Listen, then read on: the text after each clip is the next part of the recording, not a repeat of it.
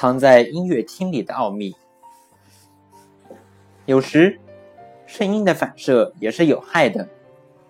在空旷的大厅里，人的说话声音温声问气的含混不清，这是由于声音在墙壁之间不断的来回反射，反射的声音和原来的声音交混在一起的结果。人们把这些反射的声音叫做交混回响。一个人刚发出来的声音，要衰减一百万倍。才不会影响到原来的声音。现在，就让我们来做一个不太复杂的计算。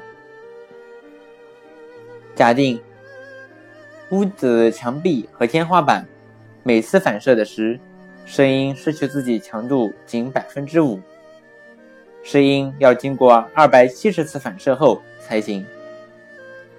这需要多长时间呢？可以计算一下声波在消失前所经过的全路程。当然，这个路程的长短要根据屋子的大小和形式而定。例如，屋子为二十四米乘十五米乘九米的平行六面体，便很容易算出声波经二百四七十次反射时，平均路程大约等于两千四百五十米。以室温下。空气中的声速除以这个路程距离，我们就可以找到交换回响时间为七点二秒。七点二秒是一个较长的时间，我们在七秒内可以来得及发出二十个音节，前后声音混在一起，话语就显得含混不清。交换回响要是太强，就影响了声音的清晰。但是，交换回响太弱，声音就会听起来很单调而不自然。长期研究的结果已确定，最理想的时间是零点五到一点五秒。这个范围的下限适用于言语，而上限适用于音乐。因为语音里声音强度的变化比演奏音乐作品时要快，所以在大厅里演讲时，交换回响的时间应该短一些，最好是零点五秒左右。因此，在剧场、音乐厅中，常常利用墙面上装饰的吸音板、地毯、丝绒窗帘等，把反射的声音减弱。以控制交换回响的强度。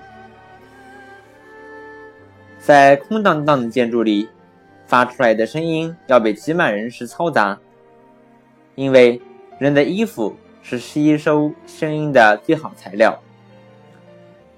为了使排演与演出的发音特性之间没有很大的区别，现在所有音乐厅的设计都考虑到了这个要求。在大厅内。设置构造特别的安乐椅，不管坐人还是空着，有着同样的吸音作用。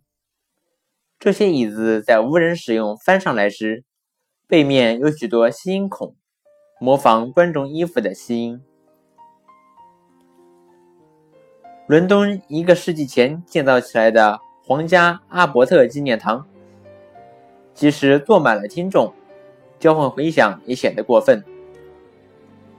科学家发现，毛病出现在那漂亮的圆顶，它起着像一面大声镜的作用。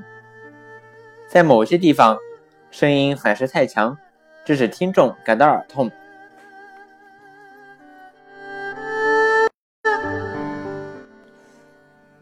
为了消除圆顶的回声影响，便在天花板下挂上一百多个玻璃丝圆盘。每个直径有几米，云盘不仅能吸音，而且可以扩散声音，因为由于圆顶相反的曲面，突出的部位向下。乐队后面的舞台上装着一架巨大的声音反射器，也是用玻璃丝制成的，所以听众即使坐在大厅的最后几排，也同样能听得到音乐。几乎没有任何失真。